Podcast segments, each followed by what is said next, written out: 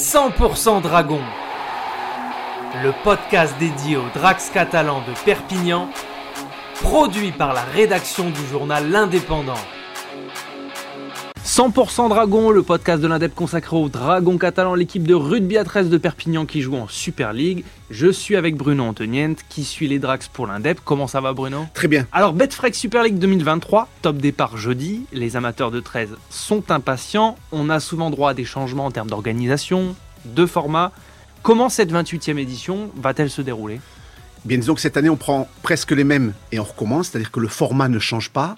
C'est toujours une compétition avec 27 euh, journées réparties sur 32 semaines de, compétition. La seule nouveauté, eh bien, c'est la descente du deuxième club français de Toulouse qui a été remplacé par euh, Lee.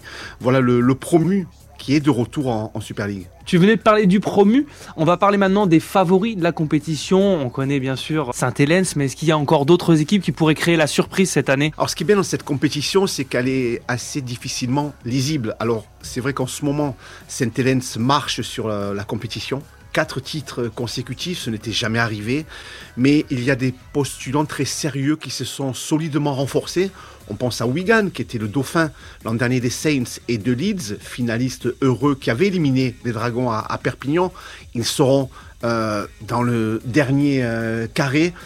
Huddersfield s'est donné les moyens d'enfin ramener la Super League euh, dans le berceau de la, de la rugby league avec euh, le, certainement le plus gros recrutement.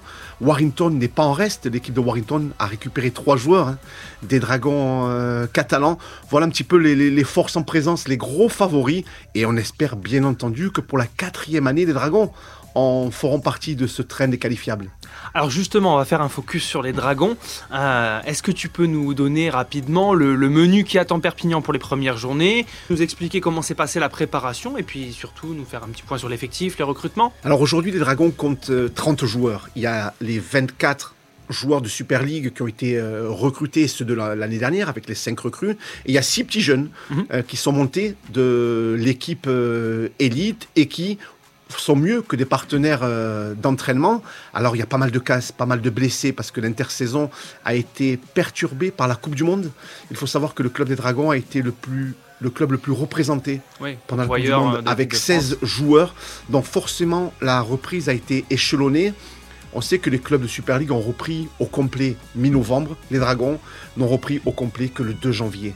Euh, l'effectif n'est pas encore complet. Dans le groupe, il y a encore la possibilité de recruter deux joueurs étrangers supplémentaires. L'encadrement, le président nous l'a confié il se donne aussi le temps. Il n'y a pas urgence non plus, mais il y a ce levier supplémentaire qui n'est pas rien, et cette possibilité d'aller chercher deux joueurs supplémentaires. Alors au niveau du, recrutement, deux piliers sont arrivés, un second de ligne, un centre et un ailier.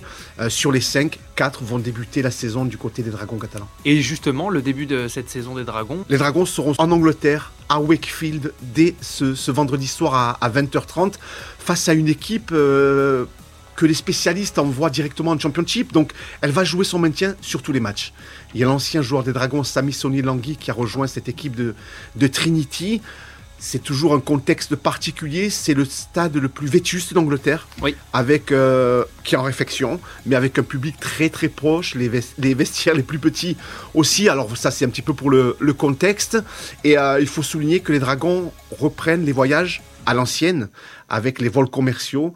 Euh, donc ça va être un petit peu particulier pour eux de préparer ce match en partant jeudi à 6h du matin de Perpignan pour Barcelone avec un retour samedi à 21h. Ça, c'est le premier rendez-vous à l'extérieur.